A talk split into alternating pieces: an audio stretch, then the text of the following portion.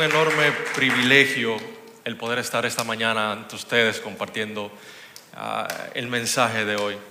Y como ustedes sabrán, hemos estado tratando una serie titulada Salmos, el playlist de la Biblia, y hemos visto ah, diferentes tipos de salmos que existen. Y hemos podido ver no solamente cómo la vida del salmista se refleja en ellos, sino cómo la vida de nosotros se refleja también en ellos.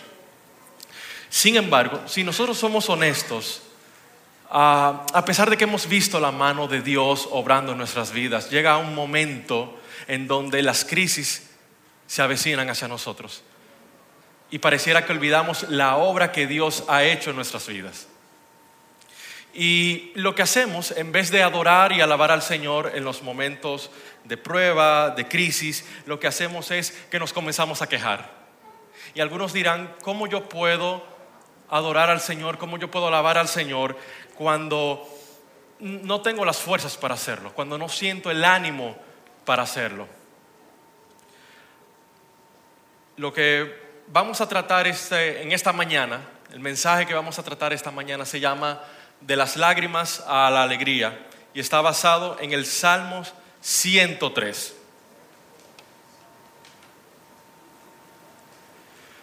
Lo interesante del Salmo 103 es que es un ejemplo donde se combinan dos elementos cruciales. Por un lado, ah, se puede ver en el salmista un continuo agradecimiento al Señor mientras a la vez se pide con honestidad sobre la lucha presente que está atravesando. Vamos a leer el Salmo 103. Leemos la palabra en el nombre del Señor. Dice, que todo lo que soy alabe al Señor. Con todo el corazón alabaré su santo nombre. Que todo lo que soy alabe al Señor. Que nunca olvide todas las cosas buenas que hace por mí. Él perdona todos mis pecados y sana todas mis enfermedades me redime de la muerte y me corona de amor y tiernas misericordias. Colma mi vida de cosas buenas y mi juventud se renueva como el águila. El Señor es como un padre con sus hijos, tierno y compasivo con los que le temen, pues Él sabe lo débiles que somos. Se acuerda de que somos tan solo polvo, pero el amor del Señor permanece para siempre con los que le temen. Su salvación se extiende a los hijos de los hijos, de los que son fieles a su pacto, de los que obedecen sus mandamientos. El Señor ha hecho de los cielos su trono, desde allí gobierna todo. Alabe al Señor todo lo que Él ha creado, todo lo que hay en su reino, que todo lo que soy, alabe al Señor. ¿Cómo pasar de las lágrimas a la alegría? A mí me llama bastante la, atención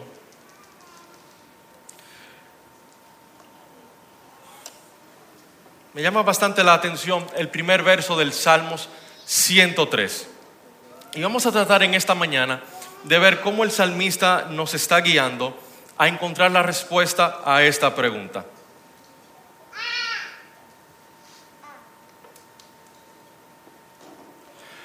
Antes de entrar en esos detalles, yo quiero hablar de unas generalidades del Salmo 103. Lo primero es que el Salmo 103 es un salmo de la autoría de David.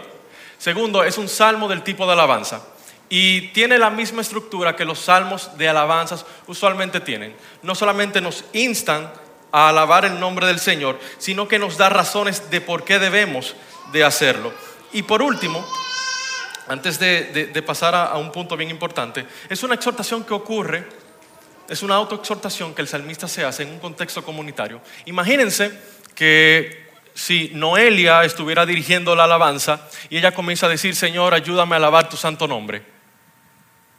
Alma mía, alaba el nombre del Señor. Eso ella lo estaría haciendo en el contexto comunitario, pero sería una autoexhortación a ella que nos serviría a nosotros para hacerlo también. Y el punto importante, eh, que parece quizás insignificante, es que este salmo pertenece al cuarto libro de los salmos, que comprende desde el Salmo 90 hasta el Salmo 106. ¿Por qué esto es importante? Porque el cuarto libro de los salmos trata sobre el quebranto de la humanidad, pero trata del quebranto de la humanidad dentro del contexto de la soberanía de Dios. Y en ese contexto podemos ver la fragilidad de nosotros, lo débiles que somos, pero débiles ante un Dios que es todopoderoso, débiles ante un Dios que no tiene límite alguno. Y, en este tipo de, salmos que se encuentran en el, en el libro cuarto, vemos bastante el tema del sufrimiento humano. De hecho, Dios no es ajeno a nuestro sufrimiento. La Biblia dedica capítulos enteros e incluso libros para tratar el tema del sufrimiento. Incluso Primera de Pedro, la temática central, es el sufrimiento de las ah, personas. ¿De qué habla entonces el Salmo 103? El Salmo 103 es un salmo que habla sobre lo que Dios está haciendo por nosotros y sigue haciendo en nosotros a pesar de nosotros mismos. Y cómo Dios, a pesar de nuestras propias debilidades, nos sigue sosteniendo y sigue estando con nosotros. Entonces, ¿cómo podemos pasar de las lágrimas a la alegría? Habíamos dicho el Salmo 103.1 que todo lo que soy alabe al Señor, con todo el corazón alabaré su nombre. Y hay algo que me llama la atención de este versículo. Lo había mencionado hace un momento, quiero eh, repetirlo en este momento. Ah, es un verso donde el salmista se habla a sí mismo. En esta versión, la nueva traducción viviente, dice ah, que todo lo que soy alabe el Señor. La versión de la Reina Valera 60, que creo que algunos de ustedes están familiarizados con ella, dice, alma mía, alaba al Señor. Lo interesante es que cuando un salmista se habla a sí mismo, usualmente lo hace por una de dos razones. Número uno, porque se encuentra en un momento de desánimo y se tiene que recordar que debe reposar en Dios, que debe de confiar en Dios. Y número dos, porque se insta a alabar a Dios. Lo interesante es que sea la primera razón o sea lo segundo, yo puedo ver un problema aquí. En la primera razón, pues el problema es obvio. Hay un desánimo que la persona está atravesando, que el salmista estaba viviendo. Y lo segundo es que la alabanza es una respuesta espontánea. Forzar lo espontáneo ¿A ustedes les suena coherente? No.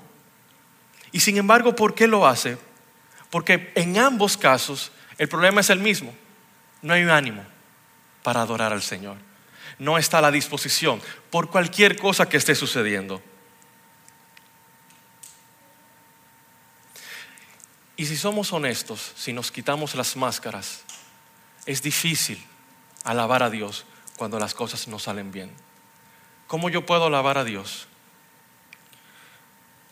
Cuando esa crisis acaba de tocar a la puerta de mi casa. ¿Cómo yo puedo alabar a Dios cuando esa muerte que yo no estaba esperando sorprendió a mi familia? ¿Cómo yo puedo alabar a Dios cuando yo perdí mi única fuente de ingresos? ¿Cómo yo puedo alabar a Dios cuando esa persona que dijo que iba a estar conmigo para siempre, bueno, pues resultó que su para siempre no era para siempre? ¿Cómo puedo adorar a Dios con ese diagnóstico médico que me quita el sueño? Sin embargo, David, que escribió el Salmo 103, entendía algo que a nosotros a veces se nos escapa. Dice el Salmo 22, verso 3 en la nueva versión, en la nueva Biblia de las Américas, sin embargo tú eres santo que habitas entre las alabanzas de Israel. Este Salmo 22 fue también escrito por David y el, salmista sabía que Dios se movía en medio de la alabanza de su pueblo. David entendía el secreto de que cuando él alababa al Señor, Dios obraba y obraba y obraba y obraba y sigue obrando. Por eso él podía decir, alma mía, alaba al Señor, todo mi ser alabe al Señor, porque a pesar del desánimo que yo siento, cuando yo alabo al Señor, en el momento de la prueba, Dios se mueve porque Él habita en medio de la alabanza de su pueblo. Y este es el primer consejo para poder pasar de las lágrimas a la alegría. Si queremos hacerlo, tenemos que aprender a instarnos a nosotros mismos a alabar al Señor, a pesar del desánimo y de la angustia que podamos estar atravesando y tenemos que hacerlo de todo corazón. No con el 15% del corazón, no con el 75-80% del corazón, con todo el corazón. Amén. Pero continuamos leyendo. Dice el Salmo 103, 2, que todo lo que soy alabe al Señor, que nunca olvide todas las cosas buenas que hace el Señor por mí. Y me llama bastante la atención este versículo, que no olvide las cosas buenas que hace por mí. ¿Ustedes sabían que nosotros como seres humanos tenemos una memoria selectiva? Que a veces elegimos qué recordar y qué cosas no recordar. Es como cuando una pareja está discutiendo y voy a hacer este ejemplo, yo sé que es un poco estereotipado, perdónenme las mujeres. Cuando el marido intenta argumentar, sí, porque yo me acuerdo que tú hiciste en el año 1984 a las 6 de la tarde, ese 16 de abril. Mi amor, estamos en el 2021, sí, pero yo me acuerdo lo que hiciste.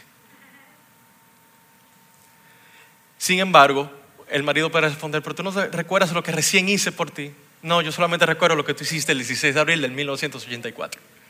Y a veces nos pasa eso mismo con el Señor.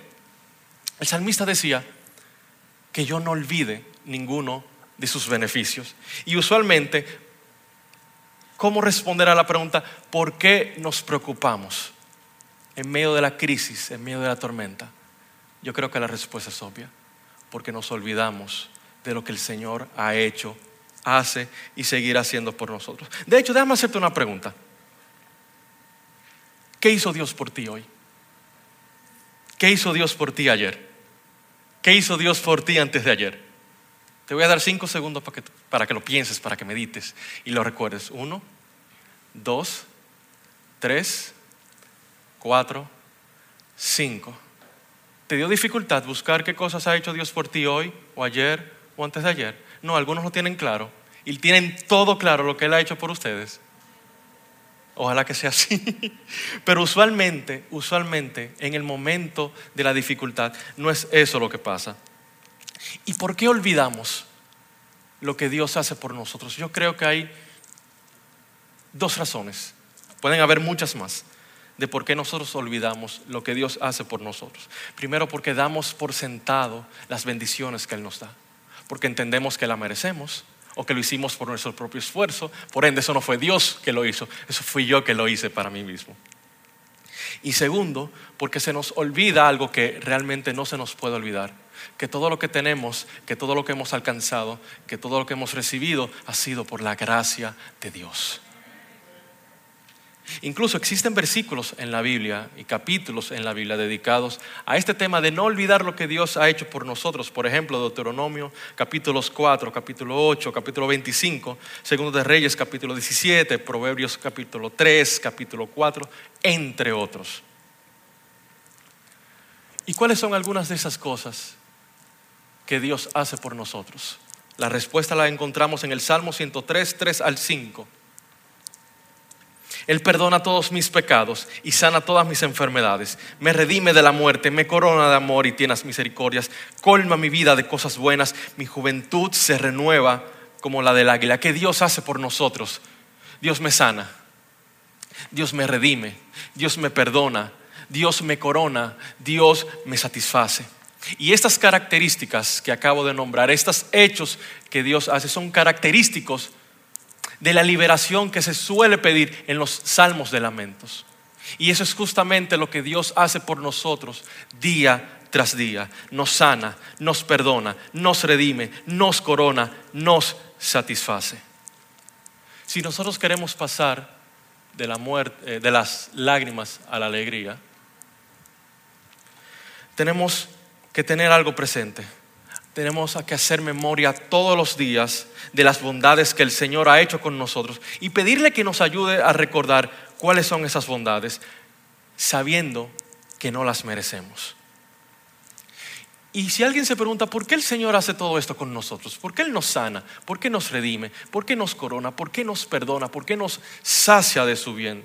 Yo creo que la respuesta la podemos encontrar en el verso 13 y en el verso 14. El Señor es como un padre con sus hijos, tierno y compasivo con los que le temen. Pues Él sabe lo débiles que somos, se acuerda de que somos tan solo polvo. Dios es un Padre misericordioso. Dios es un Padre tierno. Nuestras luchas no nos sorprenden. Él conoce nuestras debilidades. Él sabe lo que estamos atravesando. Él incluso conoce esos gemidos que hacemos cuando nadie más está presente con nosotros. Dios conoce nuestras lágrimas y conoce el motivo de cada una de ellas. De hecho, lo bello del amor del Señor es que su amor por nosotros es eterno, como Padre de misericordias que Él es. Y no hay nada que tú y yo podamos hacer para que Él nos ame menos. Bueno, tampoco para que nos ame más, porque su amor por nosotros es eterno y punto, dice Jeremías 31.3. Y justamente porque Él sabe que somos débiles, porque Él sabe que podemos fallar, porque Él sabe que podemos tropezar, es que podemos acercarnos confiadamente al trono de la gracia y decirle, Señor, yo estoy atravesando algo que yo no sé cómo buscarle la vuelta.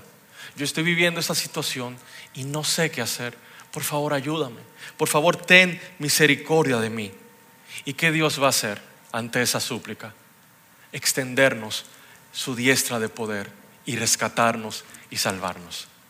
Sin embargo, hay una cláusula muy importante en este versículo. Dios ciertamente es un Padre tierno. Dios ciertamente es un Padre misericordioso. ¿Con quién? Con los que le temen. Y de hecho, esta idea de ser un Padre tierno y amoroso con los que le temen se ve reflejada en el Salmo 103, 17 y 18. Pero el amor del Señor permanece para siempre con los que le temen. Su salvación se extiende a los hijos de los hijos, de los que son fieles a su pacto, de los que obedecen sus mandamientos. Y esta parte es muy importante porque usualmente cuando estamos en este momento de crisis, de dolor, de angustia, solemos tomar decisiones alejadas de la voluntad de Dios. ¿Y por qué lo hacemos? Pues porque necesitamos el efecto placebo. Tenemos que hacer algo para calmarnos. Tenemos que hacer algo para pasarle el paño tibio a la herida. Tenemos que ah, buscar esta medicina que anestesia nuestro dolor. Y Dios nos recuerda, espera, recuerda que yo manifiesto mi misericordia al que me teme. En medio de tu angustia, no tomes una decisión lejos de mí. Si nosotros queremos pasar de las lágrimas a la alegría, tenemos que recordar que Dios es un Padre de amor, un Padre tierno y que Él conoce nuestras debilidades y que por ende podemos acercarnos a Él con toda confianza. Y en ese momento en donde nos acercamos a Él y le confesamos nuestra dificultad, tenemos que tener presente el no tomar decisiones que nos alejen de Él. Y por último, ¿cómo podemos pasar de las lágrimas a la alegría? Esto lo podemos ver en el verso 19, si la pila me deja pasar esto. Yo creo que ahí me dejó. Lo encontramos en el verso 19. El Señor ha hecho de los cielos su trono, desde allí Él gobierna todo. ¿A ustedes no les reconforta eso, saber que Dios está en su santa morada, gobernando y viendo todo y que nada se escapa de sus manos? por lo menos a mí me consuela el saber que nada se ha salido del control de las manos de Dios. Las cosas se salen debajo de mi control, porque eso es algo que a veces nos cuesta entender. Nunca hemos estado en control de nada. Quien está en control de todo siempre ha sido el Señor. Y Él jamás lo pierde, porque Él está sentado sobre su trono, gobernándolo todo. De hecho, hay un verso que me, fascina, que está en Isaías 43, 19, en la Reina Valera contemporánea, se los voy a leer. Fíjense en que yo hago algo nuevo, que pronto saldrá la luz. ¿Acaso no lo saben? Volveré a abrir un camino en el desierto y haré que corran ríos en el páramo. La versión de Reina Valera 60 dice, otra vez abriré ríos en el desierto y caminos en la soledad. Como Dios está en control de todo, Él puede volver otra vez a abrir ese camino que tú necesitas. Como Dios está en control de todo, Él puede volver otra vez a hacer que florezca la hierba donde la tierra era desierta. Dios puede hacer que florezca nuestra esperanza en Él, porque Él está en absoluto control de todas las cosas. Si queremos pasar de las lágrimas a la alegría, no podemos olvidar jamás que Dios está en control de absolutamente todo, que Él nunca lo ha perdido y que Él va a seguir haciendo su obra en nosotros, por nosotros y a través de nosotros. Entonces, ya para concluir, ¿cómo podemos pasar de las lágrimas a la alegría? ¿Cómo podemos en medio de este estado de lucha, de este estado de incertidumbre donde a veces nos encontramos, ¿cómo podemos nosotros transformar por medio del poder del Señor, claro está, nuestra tristeza en alegría? Pues a modo de resumen, número uno, aprendiendo a instarnos a alabar al Señor de todo corazón a pesar del desánimo. Número dos, haciendo memoria cada día de las bondades que el Señor ha hecho con nosotros. Número tres, confesando nuestras dificultades, confiando en su amor y evitando las decisiones que nos alejen de Él. Y cuarto, no podemos olvidar jamás ni nunca que Él no ha perdido el control. Todo lo contrario, Él siempre tiene el control y podemos confiar en que Él va a orar. Les voy a dejar con esta frase que recordé mientras estaba ah, estudiando este pasaje. Alabar a Dios no siempre hace que los problemas desaparezcan, pero sí hace que nuestra actitud sobre los problemas cambie. Yo no conozco lo que tú estás atravesando en esta mañana. Yo no sé si cuando estábamos entonando las canciones que cantamos hace un rato, si lo podías hacer de todo corazón. No sé si tu mente estaba enfocada en el problema que trajiste, en esta situación que dejaste en la casa que todavía no se ha resuelto. Yo no lo sé pero Dios sí lo sabe. Y Dios sabe que en la medida en que tú te desprendes de esos problemas y lo pones en sus manos y enfocas tu corazón completamente en Él y decides alabarlo y adorarlo, las cosas comienzan a cambiar. Así que quiero pedirte por favor en esta mañana que te pongas sobre tus pies. Y vamos a tener un tiempo con el Señor y vamos a presentarnos ante Él tal y como somos. Tú sabes cuáles son las luchas con las que tú estás lidiando. Tú sabes cuáles son las cargas que tú estás llevando encima. Este es tu tiempo con Dios. Preséntate a Él, habla con Él. Dile todo lo que te preocupa. Dile que hay cosas que no te dejan alabarlo al 100%. Dile que hay veces que tú haces este esfuerzo increíble por poderte concentrar y, se te dificulta. Él conoce tus debilidades, Él conoce mis debilidades. Ese es tu momento con Dios.